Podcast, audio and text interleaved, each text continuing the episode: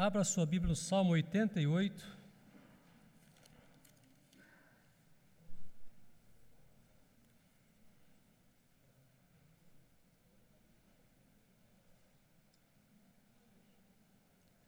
Salmo 88 é o texto que nós estaremos meditando nessa manhã, tirando para as nossas vidas ensinamentos práticos para o nosso caminhar com o Senhor. Salmo 88. Se você observar aí no título desse salmo, está escrito assim, ó, cântico, salmos do filho de Corá, ao mestre de canto, para ser cantado com cítara, salmo didático de Emã. Este salmo, Salmo 88, ele é considerado por muitos como o salmo mais triste da Bíblia. O Salmo 88, para muitos estudiosos, ele é colocado naquela classificação dos salmos mais tristes. Para muitos, é o próprio Salmo 88 o mais triste da Bíblia. Por quê? Porque se a gente for notar, a gente vai fazer a leitura daqui a pouco, você vai perceber que o salmista ele inicia o salmo ali clamando ao Senhor por uma dificuldade que ele tem. Depois ele vai expor essa dificuldade, essa tristeza, essa tribulação que ele estava passando. Depois ele vai mostrar quem é o autor dessa dificuldade. Volta novamente a clamar a Deus, argumenta com Deus, né, pede para que Deus o livre daquele mal. E depois ele finaliza novamente falando do seu sofrimento. Se você observar a última palavra desse salmo, é a palavra trevas, ou seja, um salmo que inicia falando de sofrimento e termina falando de sofrimento. A última palavra é a palavra trevas. Geralmente os salmos, quando é, tem alguma o salmista está lamentando diante de Deus, geralmente ele faz o seu lamento e depois ele finaliza demonstrando onde está a sua confiança, ou falando da misericórdia de Deus, da graça de Deus, ou o inverso. Ele inicia falando da misericórdia, da graça, para depois fazer o seu lamento. E esse salmo aqui, esse salmo é o contrário, é o diferente. Ele, desde o início, ele vai falar de sofrimento, de angústia, de tristeza, né, de momento difícil que ele estava passando. E quando você lê esse título que eu te disse aí, você vai ver que o autor é Emã, um nome, de certa forma, desconhecido para todos nós. Eu, particularmente, não conhecia esse servo de Deus chamado Emã. Mas na Bíblia há algumas referências que nos dá a ideia de quem era Emã.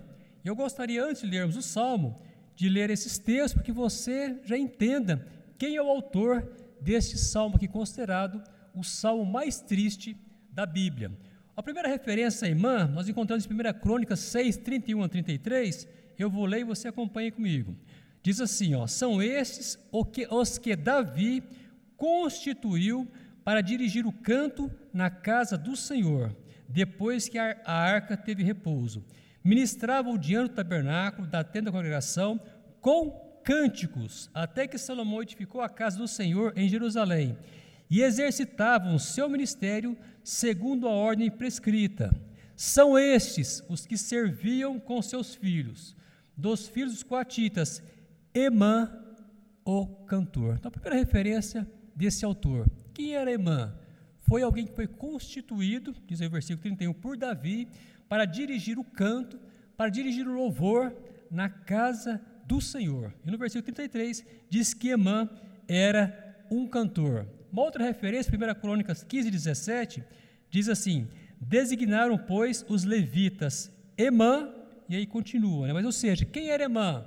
Era um levita, então alguém separado para o trabalho do Senhor, e como vimos no texto anterior, alguém que era responsável para dirigir o canto na casa do Senhor. Depois um outro texto, né, diz aí em 1 Crônicas 15, 19 sobre Emã, diz assim, assim os cantores Emã, Asaf e Etã se faziam ouvir com símbolos de bronze.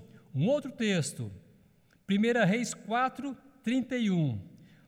Mas sabe que todos os homens do mas sabe que todos os homens, mais sábios do que Etã, Esraíta e do que Emã.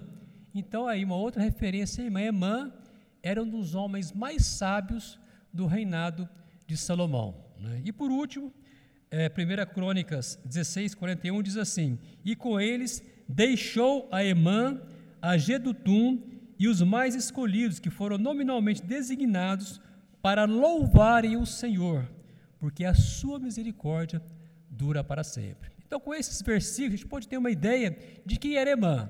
Emã era um levita, ele era um cantor, um compositor, um adorador e um dos homens mais sábios do reinado de Salomão. Né?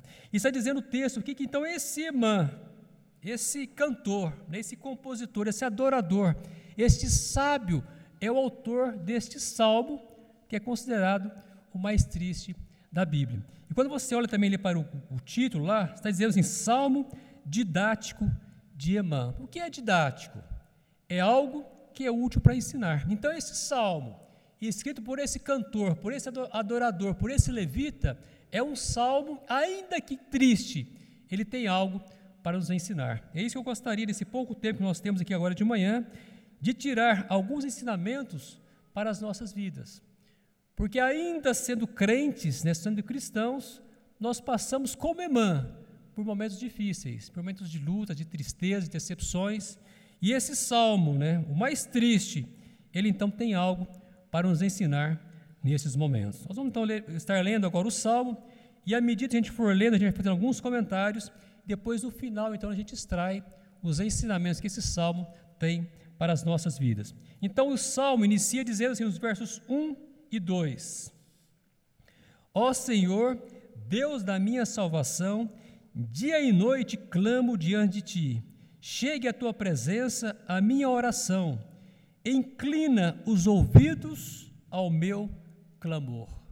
Então, Emã está dizendo que todos os dias, dia e noite, ele clamava ao Senhor pelo fato de ele estar passando por aquele momento difícil. Né? E ele então diz que ele clama a Deus, e a gente percebe isso, por quê? Porque a sua esperança estava em Deus. Ele clamava ao Senhor porque a sua esperança para esse momento difícil estava depositada única e exclusivamente no Senhor. Depois, nos versículos 3, 4 e 5, ele vai expor a situação que ele estava, o tamanho do seu sofrimento, o tamanho da sua tristeza. Ele diz assim: ó, Pois a minha alma está farta de males e a minha vida já se abeira da morte.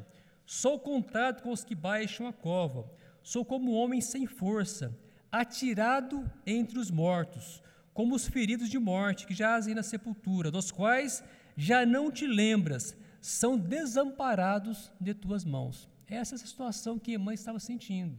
Alguém que estava à beira da morte, final do versículo 3, e que alguém que sentia como alguém já contado como morto. Né?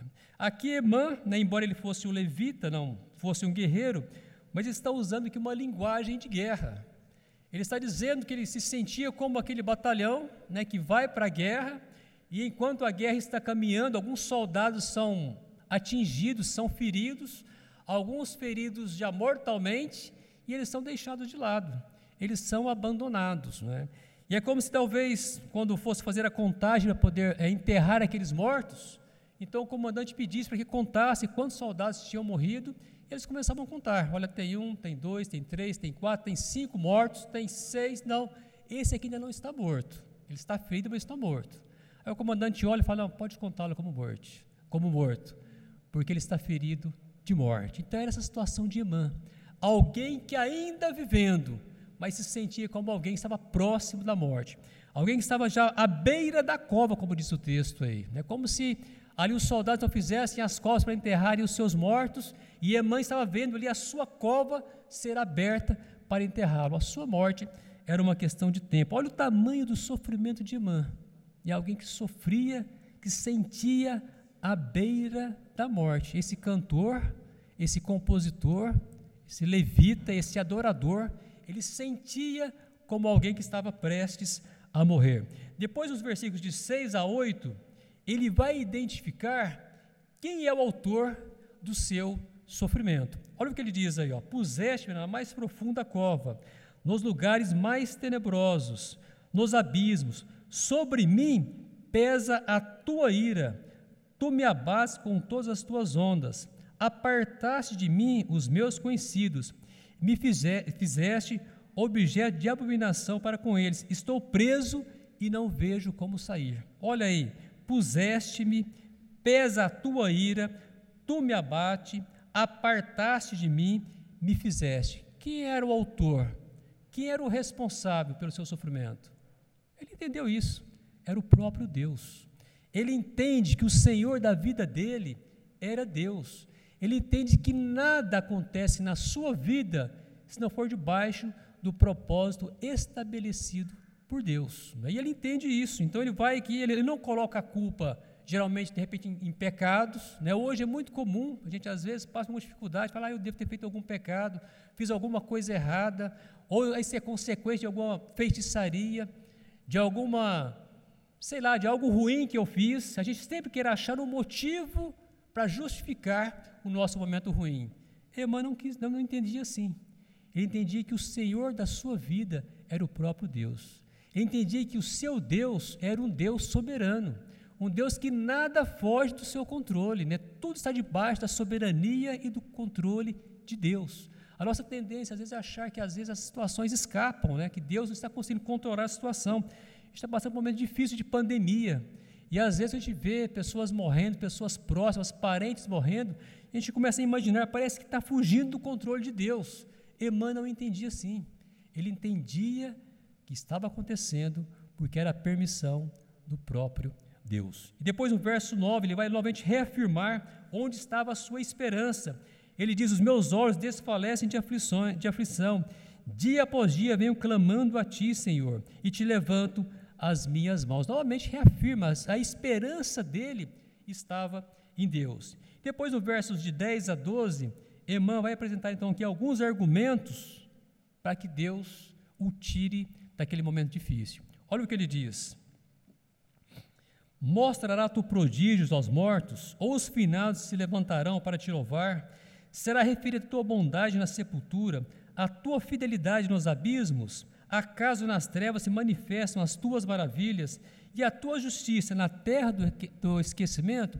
Então aqui Emã, ele vai usar de um argumento que foi usado algumas vezes por Davi. No texto que nós lemos agora no início, lá no, no texto de Salmo,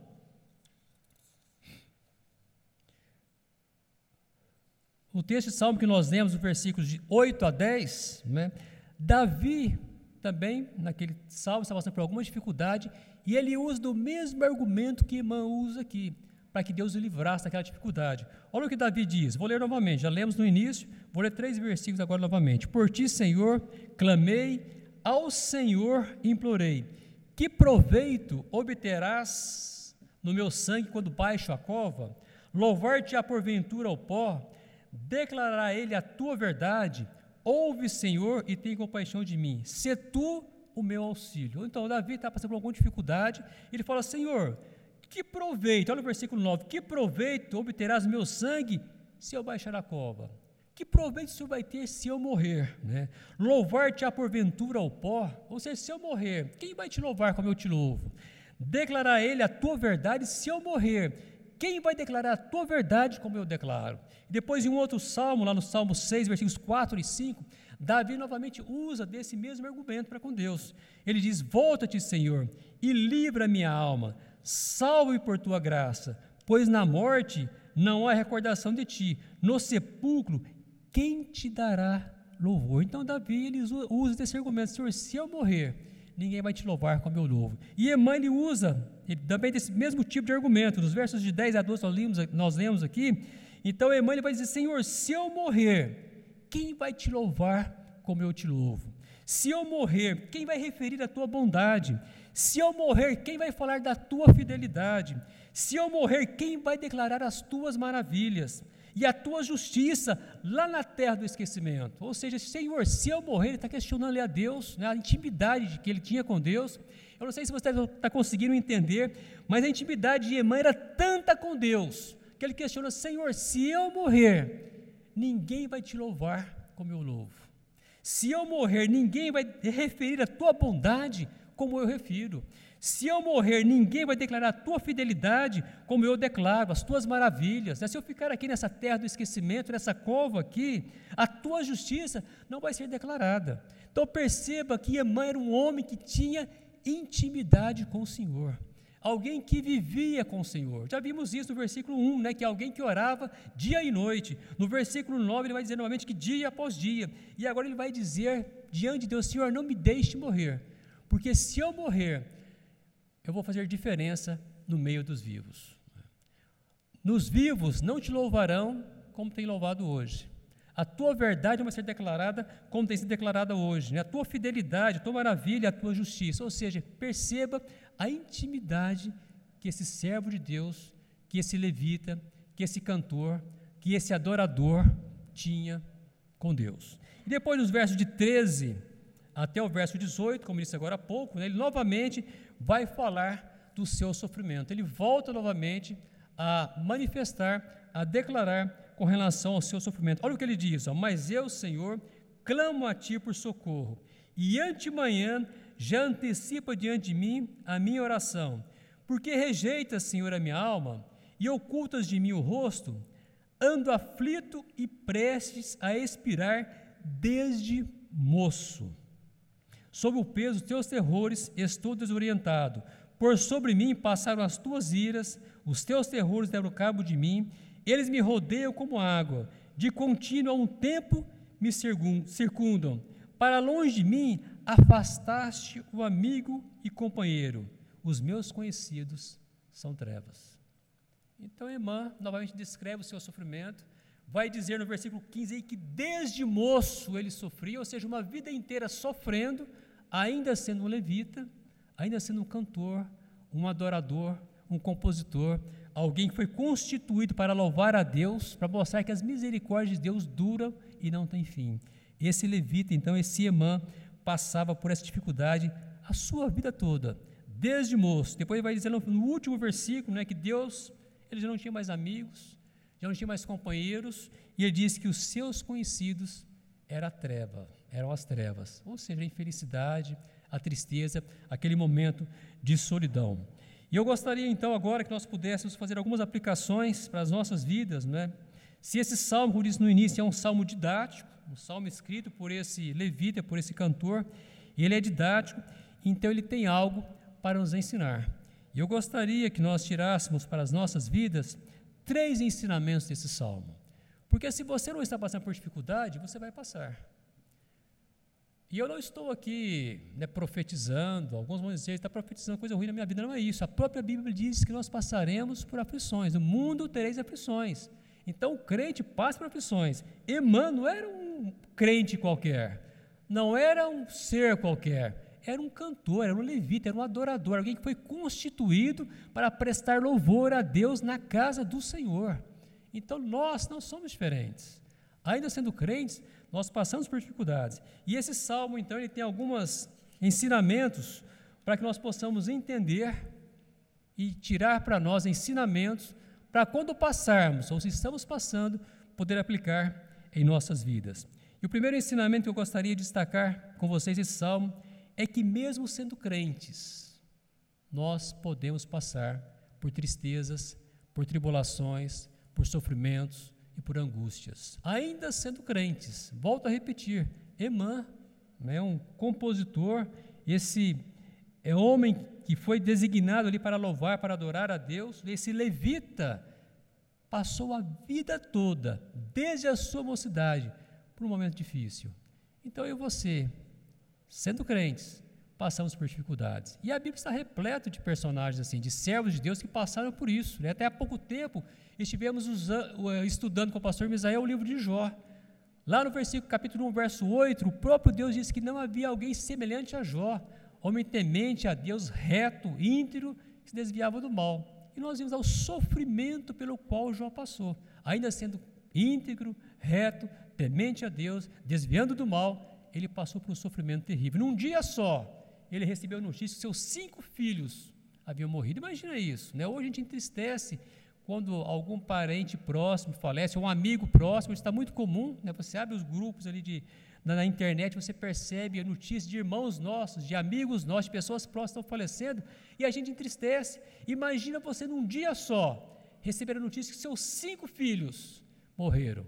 E mais tarde, perder toda a sua família ao ponto, como diz lá em Jó, é o texto de Jó, que ele precisou coçar, ele coçava a sua pele, o seu corpo, com cacos. Tamanho era o seu sofrimento. Então, um outro exemplo de um homem íntegro, reto, desviava do mal e que passou por dificuldades. Um outro, né, José, imagina José, alguém que desde novinho lá foi vendido pelos seus irmãos lá para o Egito, alguém que novo ainda, adolescente, jovem, foi arrancado da sua família e vendido para um povo estranho.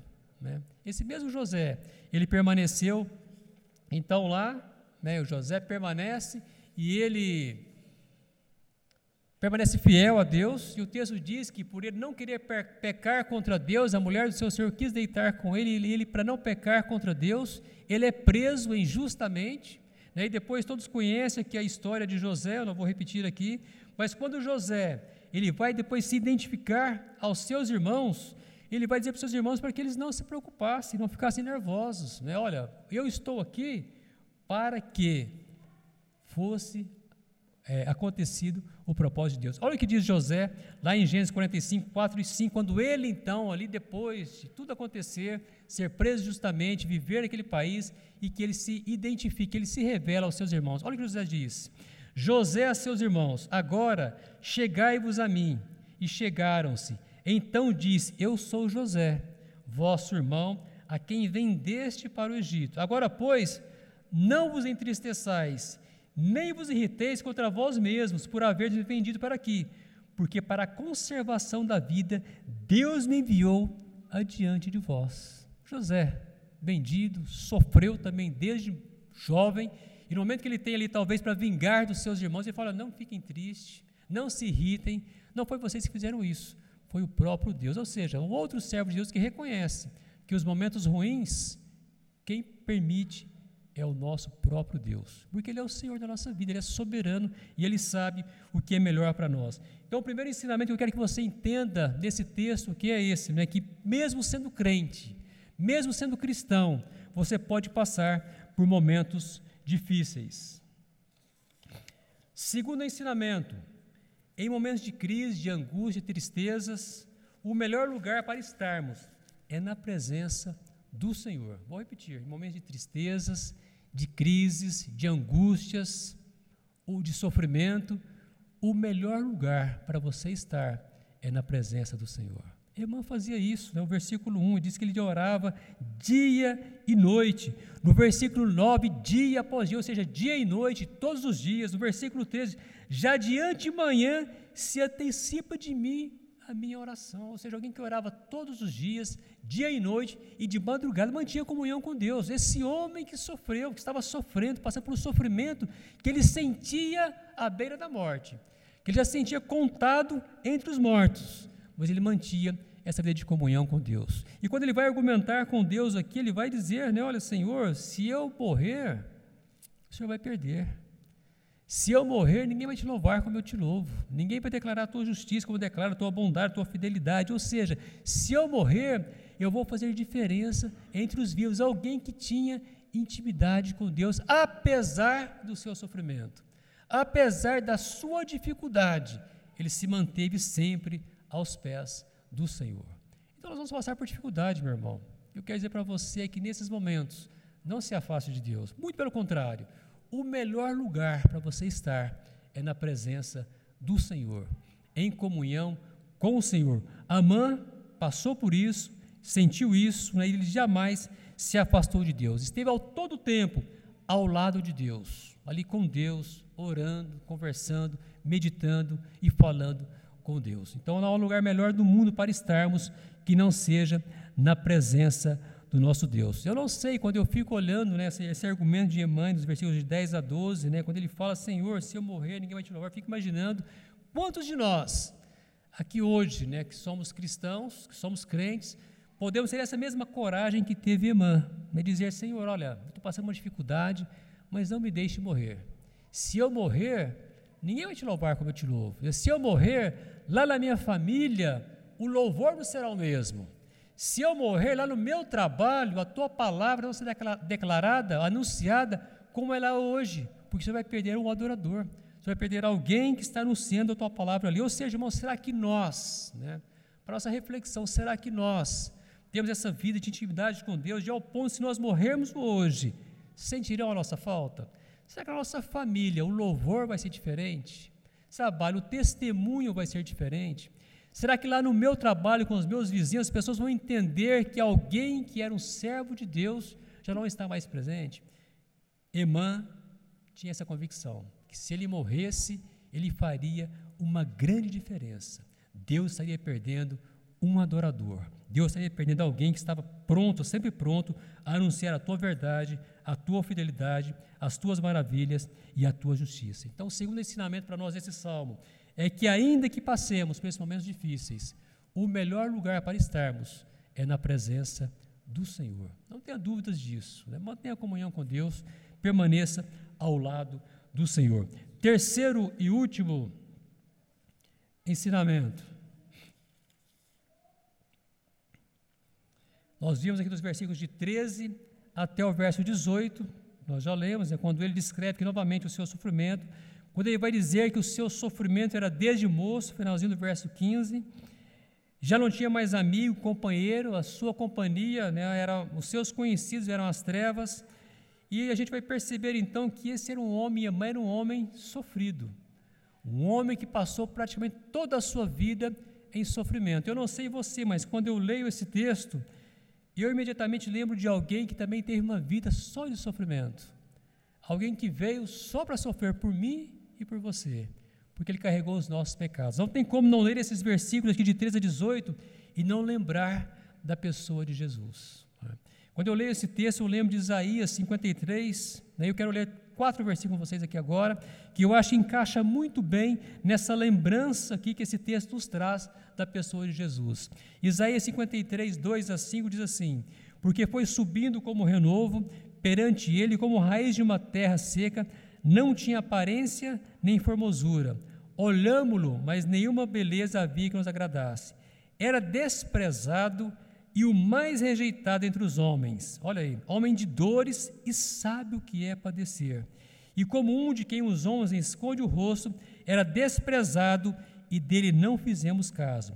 Certamente ele tomou sobre si as nossas enfermidades e as nossas dores, levou sobre si, e nós o reputávamos por aflito, ferido de Deus e oprimido. Mas ele foi traspassado pelas nossas transgressões e moído pelas nossas iniquidades. O castigo que nos traz a paz estava sobre ele, e pelas suas pisaduras fomos sarados. Ao ler esse texto aqui de finalzinho do, do Salmo 88, não tem como não nos lembrarmos de Cristo. Não tem como lembrar de alguém que sofreu a vida toda, mas sofreu por nós. Né? que ele carregou sobre si, como diz o texto aqui, ele foi traspassado pelas suas transgressões, moído pelas nossas iniquidades, o castigo que nos traz a paz estava sobre ele. Alguém que sofreu a vida toda, foi perseguido, né? não tinha aparência, o texto diz que não tinha formosura, tamanho era o seu sofrimento. Né? É muito comum a gente ver agora alguns filmes, algumas séries sobre Jesus, sempre aparece lá um galã, né? um homem bonito, pele lisinha, olhos verdes, né? cabelo clarinho, só retrata Jesus. Jesus, como diz o texto de Isaías, era alguém que não havia beleza, pelo sofrimento que ele tinha. Né? Por que ele sofreu tanto? Porque ele tomou sobre si os nossos pecados. Então, o terceiro e último ensinamento que eu quero que você tenha em sua mente agora é que em momentos de crise, momentos de angústias, tristeza, a nossa esperança é renovada em Jesus. Você vai passar por dificuldades, por aflições, problemas, Lembre-se que, lembre-se de Jesus e a sua esperança será renovada. Quando a gente lê os evangelhos, a gente vê inúmeros milagres realizados por Jesus. Né? Pessoas que passaram por dificuldades, por sofrimentos, por enfermidades e Jesus o curou. Sempre quando eu falo dos milagres, tem três milagres que eu sempre lembro, marcaram a minha vida. O primeiro é daquele paralítico, né, conduzido por quatro, não sei se os irmãos se lembram, diz que aquele paralítico, ao saber que Jesus estava na cidade, ele teve o desejo de ir até onde Jesus estava, para que ele pudesse ser curado. E diz o texto, então, que aquele parente foi conduzido por quatro, e quando eles chegaram ali na presença, na casa de Jesus Cristo estava, tamanha era a multidão, que eles não conseguiram chegar até onde Jesus Cristo estava. Então, o texto diz que eles abriram um buraco no telhado, desceram o paralítico na presença de Jesus, e diz o texto que quando ele estava na presença de Jesus, ele foi curado.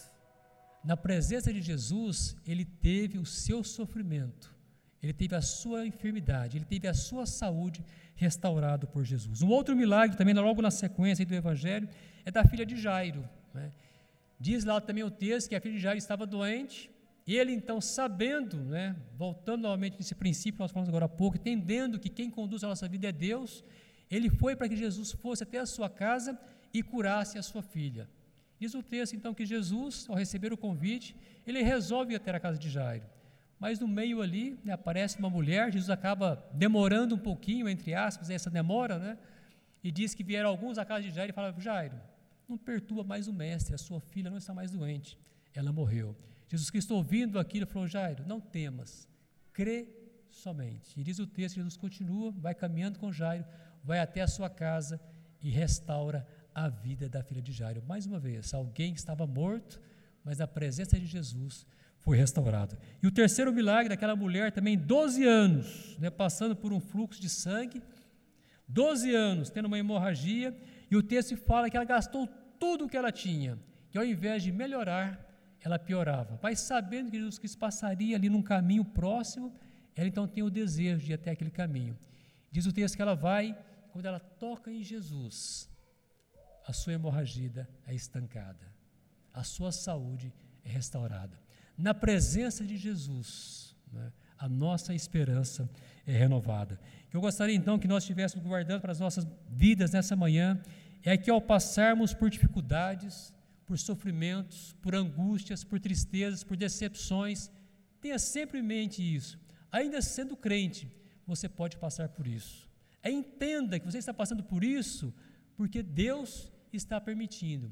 Entenda que nada foge do controle de Deus. Né? A gente às vezes tem a tendência, quando está passando por algum sofrimento, por alguma dificuldade, de achar né, que parece como se Deus estivesse ali numa luta de braço com, com o diabo. Né? Olha, eu não quero que você deixe meu filho sofrer e.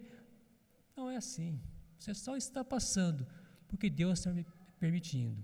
Por um simples gesto, por uma simples palavra, Ele tem poder para transformar totalmente o seu momento. Então entenda isso. Mesmo crente, mesmo cristão, você pode passar por momentos difíceis. e nesses momentos difíceis, lembre-se disso. Não se afaste de Deus. A nossa tendência geralmente né, é afastar da igreja, é afastar dos irmãos, é não orar, é não ler a Bíblia. Né? Às vezes, quando a gente recebe uma ligação do irmão, a gente olha lá, nossa, é um irmão, ah, ele vai falar sobre Deus, agora não quero, não estou bem para isso. Não se afaste de Deus. Em momentos de crise, o melhor lugar para estarmos é na presença do Senhor. E terceiro e último ensinamento: em momentos de crises, de angústias, de tristeza, a nossa esperança é renovada em Jesus. Jesus disse: No mundo tereis aflições, tem de bom ânimo, eu venci o mundo. E a Bíblia diz, né, a palavra de Deus diz que para Deus não há impossíveis. Eu não sei se você está passando por algum problema. Eu não sei se você vai passar por algum problema, mas se você estiver passando, lembre-se disso. Quando passar, aplique essas verdades em sua vida. Né? Não se afaste de Deus, permaneça ao lado de Deus. Eu gostaria de finalizar lendo um texto, né? para mim o salmo preferido lá no meu grupo, sabe disso, é o Salmo 73. E ele diz assim, o Salmo 73, lá no versículo 23: Todavia o Salmo 73 é o salmista, ele também inicia ali dizendo que por um pouco ele quase se afastou de Deus, porque ele via que os injustos, os incrédulos prosperavam, ele não. Né? Então ele começa a dizer: Eu acho que não vale a pena ser crente. Aí no versículo 17 ele diz: Até que eu entrei no santuário de Deus e atinei com o fim deles. Depois que ele percebeu isso, que ele entendeu que tudo que acontece na vida dele está debaixo do controle de Deus, ele então pronuncia essas palavras a partir do verso 23: Todavia estou sempre contigo, tu me seguras pela minha mão direita, tu me guias com o teu conselho e depois me recebes na glória. Quem mais tenho eu no céu?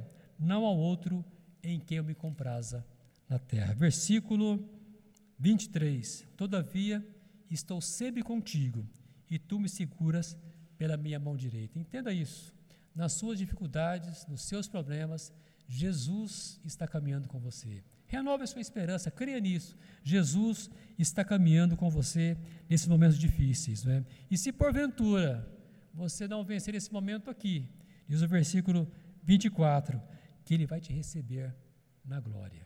Não há nada melhor do que isso, sabermos que nós temos um lugar preparado na glória para vivermos eternamente na presença do nosso Deus. Amém? A minha oração é que você entenda isso, né? tenha compreendido essas verdades, que você aplique em sua vida, que você aplique aí no seu coração. Vamos orar mais uma vez. Pai, muito obrigado, Deus, pela tua palavra. Como diz né, em Timóteo, Pai, ele é útil para o ensino, Deus. O Senhor esteja agora aplicando em nossos corações, que nós possamos realmente entender, ó Pai, essas verdades, entender a tua soberania, o teu poderio, Deus, entender que em Jesus, Pai, nós tudo podemos, ó Deus. Cuida, ó Pai, de cada um de nós. É o que nós te pedimos, te agradecemos no nome e no amor do teu Filho Jesus. Amém, Senhor.